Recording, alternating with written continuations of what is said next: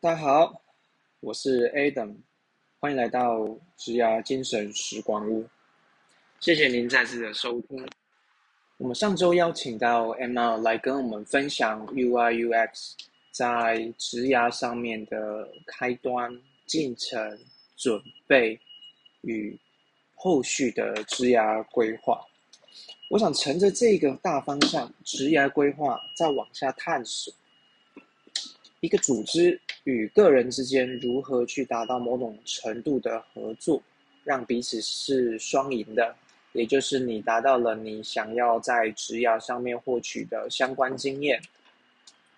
而你的雇主能够在从你学习的过程当中，一直有新的商业成长，彼此有一个好的循环与互动，来谈谈。我们该怎么样去啊了解组织运作的内容，进而达到评估这个组织可以带给你一定程度的资源，而让你有一个稳定发展的一个职涯，甚至是啊心理状态。OK，一开始呢，呃，回到 A A H R 的这个角度哈，因为 H R 在呃，公司里面到底是扮演着什么样子的角色？尤其是现在台湾公司当中，许多的嗯啊老板们或是主管们，可能还是保持着一个比较固定心态的一个角度，去决定说我们到底要怎么样去评估员工。说出来你可能会觉得很不可思议，确实哦，有一些呃工作。或是老板的心态是比较固定心态的，并不是说他的错误，而是他过去的经验，他会认为男生或是男性在某一些程度能力上面其实是优于女性，而且这个是不可被改变的。反过来也是有一些女性主管会认为，呃，女性在一些职场上的一些软实力是优于男性的。当然，这个是一个大概率而言，并不是说大体上都是如此一致。而是有一些弹性在中间是需要去被探讨，而这个弹性恰巧就是所谓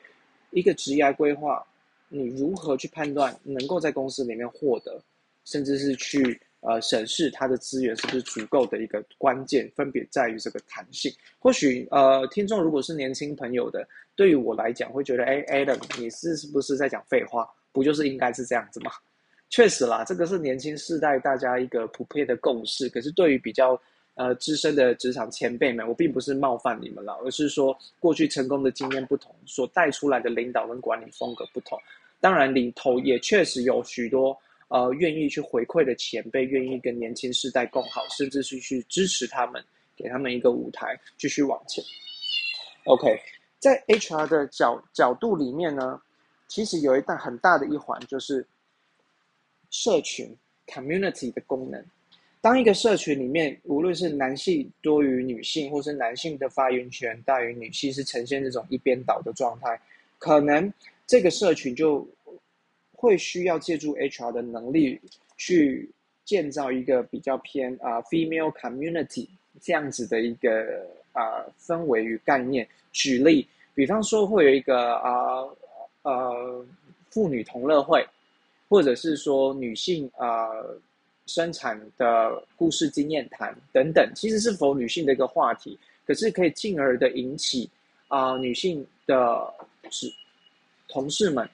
进一步的一个共鸣，在她的职涯上觉得 OK，我有被包容，有被重视。那这个软实力，不要认为说短时间内没有办法带给公司最直接的营收，反倒是他在初期、中期来讲。当女性的员工彼此之间有一股呃软性的 bond，一个一个呃牵一一个互动的能力，其实会对于整体的组织甚至是跨部门的沟通，会有起到一个良好的一个沟通桥梁的作用。说不定呃，当公司需要举办一个大型的聚会的时候，其实需要全员啊动员的时候，这些女性的同事就会是一个很好。很棒的一个出发点，甚至是一股凝聚的能力，来去带领这个一边倒的呃呃公司的一个人员组成去做到一个决定性的一个改变，也不一定。那反过来，有可能这个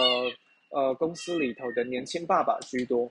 那年轻爸爸们也可以举一个社团吗？或是说有一个呃同乐会的概念，让大家可以去做一个分享，甚至是如何跟自己的太太有不同身份的一个相处互动。其实这都是一个很好的一个交交流，拉近彼此的一个关系，透过共同的经验。所以，community 的功能在 HR 里面是显得特别的重要的。那拉近一点距离，跟职业相关的，可以小到比方说啊读书会。跟你的产业相关的，或者是一个小型的啊呃放呃下班后的聚会，甚至是六日的一个小旅游等等。其实呃 HR 会是一个号召的力量，甚至是 HR 可以鼓励里面比较有号召力的员工或是管理职来起到这样子的一个呃作用。那这个其实都会是一个很棒很棒的一个起头，而且会是 HR 跟过往诶比较偏 HR 行政啊。HR 就是处理一些呃行政的小事情啊，这样子的基地印象是有所不同的。因为 HR 的功能与角色也日新月异，甚至是近两年受疫情影响所带来的数位转型革命，呃，要加速数位转型等等的议题，其实关键除了 C level 之外，有时候其实是 HR 扮演着一个决定性的一个目的。OK。所以这个会带领我们进入到下一个层次的思考，在公司里面，假设台湾公司大半大部分九百分之九十以上是甚至都是台湾人，所以我们其实不存在的所谓的呃 culture shock，在多元文化不同背景的状况下，彼此要去包容与接受，呃，生活习惯上的不同，对于同一件事情认知的不同。等等，这个在 HR 上面有一个专有的一个呃词汇哈，来形容这个大方向叫做多元与包容 （diversity and inclusion）。这一块其实，在呃区域公司甚至是跨国公司上头是做的很很扎实的，甚至是如果他们有一定程度的去执行，会让呃相关的专业者去质疑到他是否有用心要经营某一些市场，毕竟。你没有创创造一个对于呃职员友善的一个多元环境，本身就是对于少部分的职员来说，你变相的不尊重某种程度上会有这样子的原因。我举一个最大家最耳熟能详的例子，像高铁站会有一个穆斯林的这个呃礼拜空间，其实里头需要标示着说，OK，我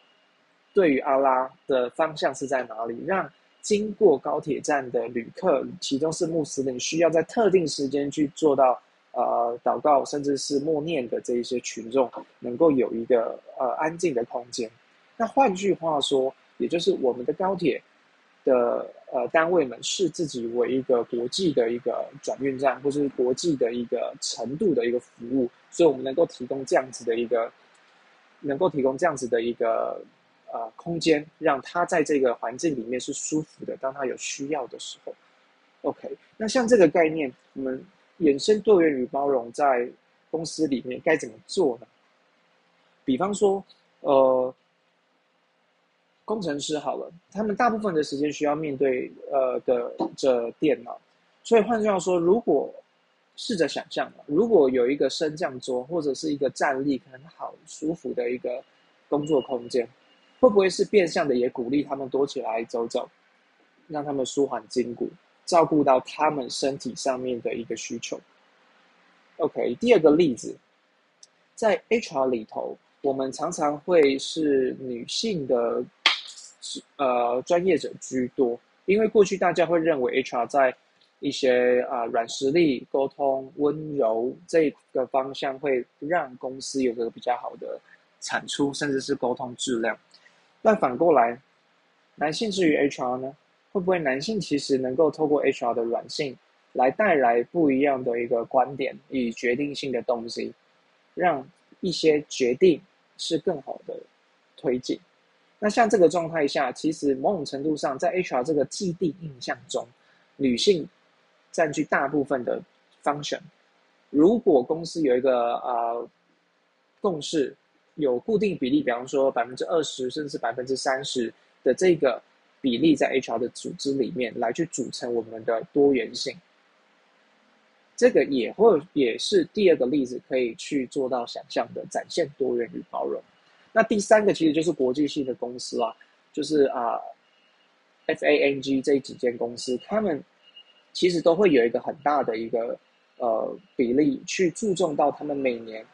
公司里面组成，不只是男性、女性，甚至包含到不同的族裔、种族之间的这一个比例，像。呃，在戏骨之间的大公司，甚至是呃亚洲人，其实是大于所有其他族裔的一个空间的。而这个亚洲人，其实在某种程度上，就会是一个还不错的一个指标，因为毕竟亚洲人在过去的十年，其实已经大种程度上面去加入到一个国际社会。那这个状态下，也变相的。表示说，OK，这间公司不仅有在意多元与包容，甚至也欢迎各个不同国家的人来到我们的公司来工作。这个多元与包容也是第二个在 HR 的功能里面可以去逐渐被重视跟实施的。没错，为什么会是讲逐渐的？因为确实百分之九十，呃，台湾的公司还在努力当中。区域甚至是国际的公司比较容易去做，因为他们有一个天生的环境。但是这条路仍旧有一个蛮大的路途，我们需要一起去努力。OK，那我提到的这两点：community diversity and inclusion，该怎么做呢？第一个当然无非啦，就是从 HR 这边做开端。第二个。可能要争取啊 C level，也就是所谓经营管理层的一个同意。那换句话说，如果经营管理层在你啊面试、互动、工作、收集资讯的过程中，已经没有了一些互动与需求，在这个状态下，那也变相的表示说，他们可能对于呃多元的文化与包容，呃社群的建立。还有在公司一些新的政策的推动与改变，其实是比较难去在短时间有一个具体的需求，甚至是行动的。那这个也可以作为你去判断你加入与否的一个重要依据。为什么呢？诚如我们刚才一开始说的，呃，职业规划这一件事情，如果说。你在这个环境里面，你是一个相对争取积极的角色，你要如何去一直做到反应？当你一个工作做完，会不会其实你的组织是比较 fixed mindset，就是比较封闭型一点点的？他们比较不愿意去接受改变。相反的，你能够从中获得成长与学习的空间，尤其是横向的专案的争取、跨部门的沟通，其实会来的相对更。困难一些些，更有挑战一些，反倒影响到你的职涯去建造与规划。但反过来，如果你的主管，呃，甚至是经营管理者，他们是比较 open minded，在这一块呃职涯规划的一个积极争取上面，甚至是他们也鼓励，呃，公司有不同的声音就 voice out，我们可以一起讨论，去做到更适合大家工作的空间的这种心态，那或许是一个好的象征。也就是说，当你呃展现出你积极的一面，你愿意去学习，你愿意去有目标的，反过来，呃帮助公司，甚至是创造一个双赢的局面，公司甚至会愿意提供相应的资源，或是部分的资源去协助你做到一定的进修。举个例子，在大部分的公司里面，其实呃比较难见到，可是会是一个可以去持续推动，甚至是。让员工有一个被包容感觉的一个做法，就是说，呃，年轻世代的朋友想必所谓的呃 lifelong learning 这一种词汇一定也听了相当久了。那公司如果能够适当的提供资源，让你去有进修，甚至是进修，而有一个啊拿着收据就是来。有一个补助这样子等等的概念，甚至是跟一些啊公司主动跟一流的学府或者是线上的学习平台有签订一些企业合约，帮助公司的同事同仁争取一些相应的学习资源，你可以自由的运用的时候，其实会来得更，呃，有一个支持的效果。甚至有一些国际型或区域的公司在栽培他们的初阶或者是中高阶主管的时候，他们会跟一流的学府或者是区域的一流的学府去做到一定的产学合作。这个产学合作不是我们台湾的那一种研究生的或是博士生的一些专案，而是说，呃，在每一年的中高阶主管或者是像中高阶主管相应的一些财务、商务、MBA 等等的课程。他们会保留一定的名额给部分的企业报名的呃学生，因为他们会想要进一步回馈到公司，带来更好的领导力，甚至是未来企业的增长与环境，会有这一种变相的双赢，来创造说，OK，我原来我们某某学校也是愿意跟企业有这样进一步的合作与发展，其实这个也是变相的一种。呃，支持学习，而这个支持学习起源于一个 open-minded，而不是一个 fixed mindset，在整个环境里面。所以，如何达到一个职业规划？你如何从了解、评估，进而产生行动，自己的呃目标与诉求，其实你也可以在面试的时候，或者是在工作的时候多去了解与反问。去了解到你这个组织在一定的时间里面能不能达到跟你职业规划所匹配的这个需求要求，甚至是一个目标。OK，下一个刚刚提到了一个很重要的重点，就是所谓的支持学习，还有在中高阶主管的训练上面能不能给予一定的呃支持，还有你在特定技能领域产业上面有没有相应的学习资源，其实公司初步帮你预备好的。这个其实，在 HR 里面有另外一个呃比较大方向的词汇来说明它，也叫做薪酬福利，也就是所谓的 compensation and benefits。而这个其实是除了薪资之外，很多的新新一代的员工会去重视的一个部分。OK，也就是所谓的福利，而不光只是薪酬到达一定的一个水准，就会是成为一个。愿不愿意加入的一个决定性因素。OK，薪酬的部分，如果大家有兴趣多了解，也在下方留言让我知道。后来我们会或开一个专题，因为近期哈，呃，上周五六月二十四号，呃，美国的最高法院取消了 Roe v. Wade 堕胎不合法的这个法案。我今天想要从福利的角度与这个。法案被取消所带来的连带影响是什么？来去谈论薪酬福利在公司里面为何重要？OK，我们拉回前面的这个职业规划来说，职业规划其实不只是你在个人的专业面上面的成长，更包含了你在生活上面被照顾的程度。这个也是所谓的福利的一个很重要，但是很少被。谈及的一个部分，举个例子来说，光弹性上下上下班这件事情，嗯，就会是福利之一。你可能认为这个没有什么，对吧？但反过来，如果你今天是不同的阶段，你刚出社会，你可能呃时间比较弹性，可是你想要多一些进修学习。但是如果公司是非弹性上下班呢，也就是所谓的打卡制。而且硬性规定没有得谈论，那你如何有效率的去执行你的呃课后的一个进修，甚至是职业的规划呢？来带来更好的生活。那如果你是一个新手爸妈，甚至是一个呃小朋友还没有上到国中的状态，其实小朋友放学后的课后课后照护照顾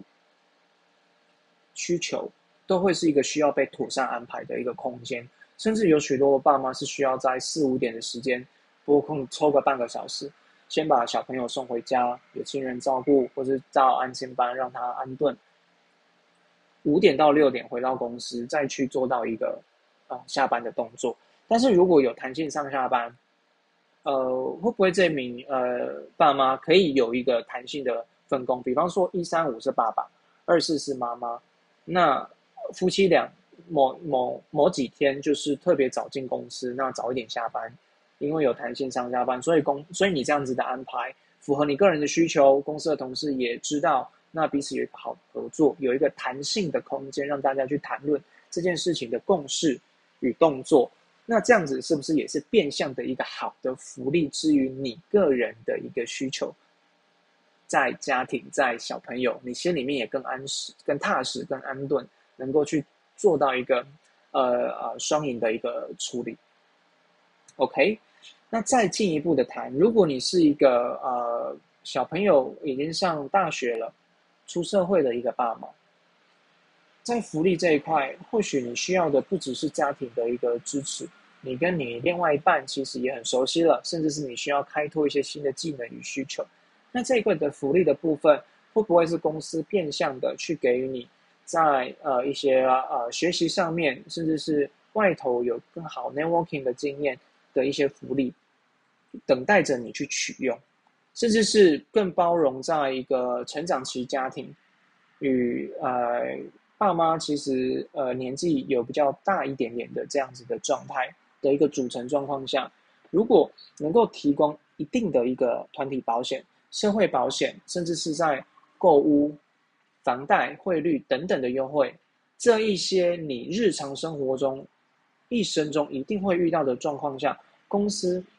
协助你去做到一个更好的争取。与平台，甚至是让你去取用，甚至是嗯，说不定公司比较忙，他只需要尝试，但不知道怎么做。可是它能够提供你一个好的沟通管道，一个固定的公司企业需求，那你是不是在过程中有个更好的被接待、被聆听这样子的一个服务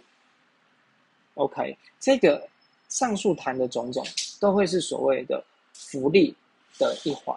而福利确实也是另外一个议题，在 HR 里面会需要去特别被照顾到的。尤其是目前比较可惜的是，所谓的薪酬福利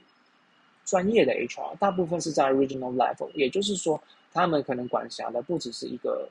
国家，除非在他在该国家是啊总部总公司这样的概念，那就不一定。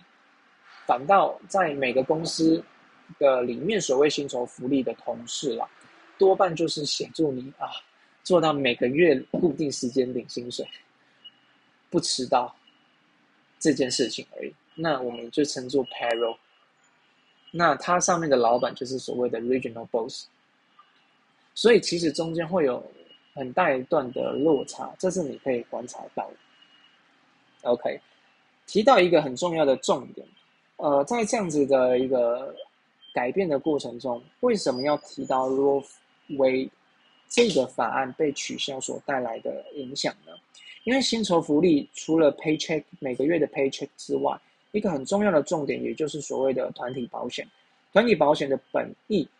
有点类似工会，但是每一个保险公司会提供企业组织在一定人数规模上面有一个更好的回馈的优惠，或者是补偿的金额，甚至是补偿的条件比较宽松。或者是效期比较长，或者是金额比较，呃比较高，等等，所以你其实也是变相的鼓励说，你加入公司，你有一个更好的这个福利，这个是其实比较出阶可以做到的一个部分，也是我认为，呃，目前想要把自己公司经营好的公司，都需要去做的一个标配。OK，就是所谓的团体保险，而团体保险里面无非两个，一个第一个就是所谓的生病。有手术没有手术，那补偿的金额，OK。第二个，也就是所谓的生产，因为生产是属于人类其中一个比较特别的一个呃范畴，所以通常在呃生产里头的所谓的开刀或者是分娩、产假、劳基法等等，其实会是绑在一块。而我先在谈呃 rope way 之前，我先谈一下呃台湾目前的一个呃主轴了哈。台湾在劳基法第五十条第一项有规定，就是在小朋友生产的前后可以请八个星期的产假，也就是所谓两个月。那如果你在怀孕三个月以上啊，不幸呃流产的话，也有四个星期，也就是一个月的产假，你可以去做申请。而这个状态下，都还没有牵扯到如会里面谈到的孕妇堕胎这一个事情，因为试想这个状况，孕妇堕胎。他有可能是有意无意，或者是背后有不同的考量来去决定要不要采取这个动作。可是反过来，呃，台湾大部分的法律其实一部分会比较国际的法律，而美国就会是一个其中一个根据。这边我浅谈，呃呃不谈深。如果需要比较大的细节，大家可以去全国法规资料库，甚至去 Google r o 为这一个事情带来的呃一个影响。OK，那在台湾里面，其实没有特别针对呃堕胎这个范畴去做比较详尽的规划，而是只有在呃不幸流产，他们所谓的字眼就是所谓的不幸流产这件事情。那所谓的不幸流产，当然有很多原因嘛。OK，相应的，你能够在法规的基础上面得到的产假就是四个星期，也就是一个月。那进一步在性别工作平等法第十五条第一项里面规定，雇主在女性受雇者分娩前后，应该与他沟通停止工作，给予产假八个星期。那中间呢有比较细部的规定，那当然里头也有特别在强调啦，如果未满三个月流产，或是未满两个月流产，可以分别请一个星期或五天的产假。那劳基法则进一步规定啊，如果你是在怀孕三个月以上不幸流产，是有四个星期，就是一个月的产假。OK，大致上大方向，嗯，国内针对产假或者是呃流产、堕胎相应的，会是这一个大方向的一个规定，而里头也是进一步的一个改变升级了，就是在七天的产假里面。另外一半怀孕的话，也就是说，如果你是男性，像我，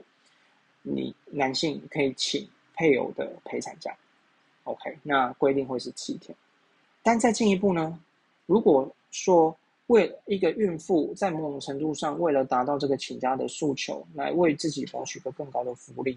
他去做到一个流产或是堕胎的动作，这要怎么规范？今天一样不细谈，因为这个是比较有争议的话题。而也会忽略我们今天想要谈的这个薪酬福利的焦点，但是这一块确实没有明定，我们在国内会进一步如何处理？可是反过来，你试想一件事情：假设今天我们的环境变成是在美国，那所谓堕胎不合法，也就是 Roe v. 这个法案所强调的，会带来什么样子的影响？也就是说，你在所谓流产，或是小朋友从怀孕飞到生产而消失不见，也就是流产的话，你可能会变相的被怀疑你是不合法堕胎。你懂我意思吗？这个其实会带来一个很大的影响，你必须要在身体很不舒服的时候，还去提出一个证明，而且这个证明必须是合法，是医生。那这个就有相应所谓的所谓的证据证明的这一个议题所产生的其他合规的方向性要怎么样去达到，进而会影响到相应啊不限流产而启动的这个产假。那反过来，这个法案的 call off 是不是变相的影响到孕妇？甚至是目前社会上百分之四十到五十，即使是女性工作者的一个福利呢。所以这个 call off 在隔日二十五号，Michelle Obama，我们的前美国总统第一夫人，有提出一个很严重的声明与声音，他其实是反对。这个法案被取消，因为会影响到许多妇女该有的一个天生的权益，因为它是顾及到一些呃族裔族群，或许有不得不的原因，甚至是有更进一步的原因，使他无法去获得这个小孩，甚至是提供小孩一个比较健全的一个生长环境。这个部分大家可以进到啊，Michelle Obama 的 IG 里头去看他最新的一篇 po 文，写的还蛮激动跟心碎，但是他也呼吁呃反对的民众、妇女，甚至是相应的工作者，可以号召一起有一个声音，这是在他们美国国内的一个呃行动，所以反过来。大家不要认为在劳基法上的规定，嗯，是 HR 的工作，或者是某一部分公司的工作，而是你该有的福利啊，需要自己去争取。那这边给大家补充一个小知识，呃，Ruth Way 其实是美国联邦最高法院在一九七三年对于妇女堕胎权以及隐私权的重要案例，而隐私权这个部分。与天赋人权的概念，也就是 Michelle Obama 他为什么要反对的一个呃根本原因与诉求，也就是他的出发点。而这个 Ruth Way 有一个里程碑的意义，因为美国联邦法院裁定孕妇选择堕胎的自由，OK，自由受到宪法隐私权的保护。而另外一个声音，在这个判决出来之后。其实会有一个支持的声音啦，你也不要忘记，美国是一个基督教的国家。在裁决出来之后，美国的一些宗教团体认为这个是一个历史性的一天，因为以他们宗教的立场，也就是说，近五十年来，美国实施一项不正义的法律，也就是所谓的堕胎合法化，以他们的观点。准许有一些人去决定其他人可以活下来，或者是死亡，间接导致几代人出生的权利被否定。所以你很明显可以看到，这是两方不同的一个诉求与立场来去澄清这一点。那当然细部我不在这边赘述，大家有兴趣可以上网去搜寻一些报道。中文的部分有一些准结论性，可以让你有一个大方向。那细部还是鼓励大家去阅读英文，用 Rule Way。R O E V W A D E 去做一个查询，OK。那这块影响到的薪酬福利、职涯规划本身，如果您像 Emma，或者是像身边的女性朋友是非男性的，其实这一块就会是一个很大对于你权益的一个要求与保护，甚至是不公平对待的有机会。甚至我有听说一个很好的公司啦，他们有鼓励妇女可以请两年的产假，没错，你听你你没听错，两年，而且中间是支薪的，支付薪水的，不扣薪。那中间你可以做任何的一个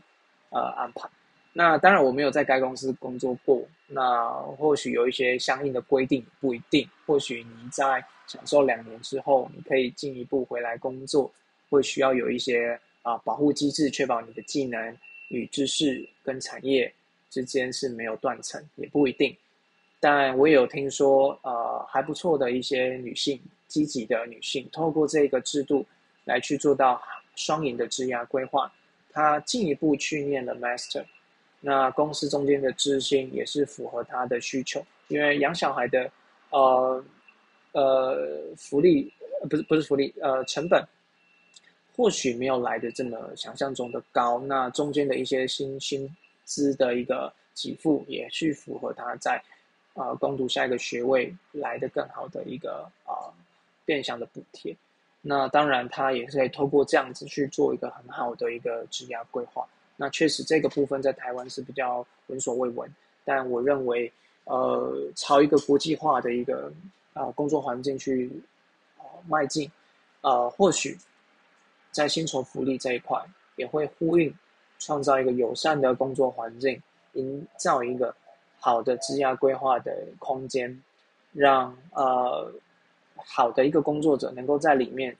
工作跟生活有一个平衡，然后让组织的工作更加健全。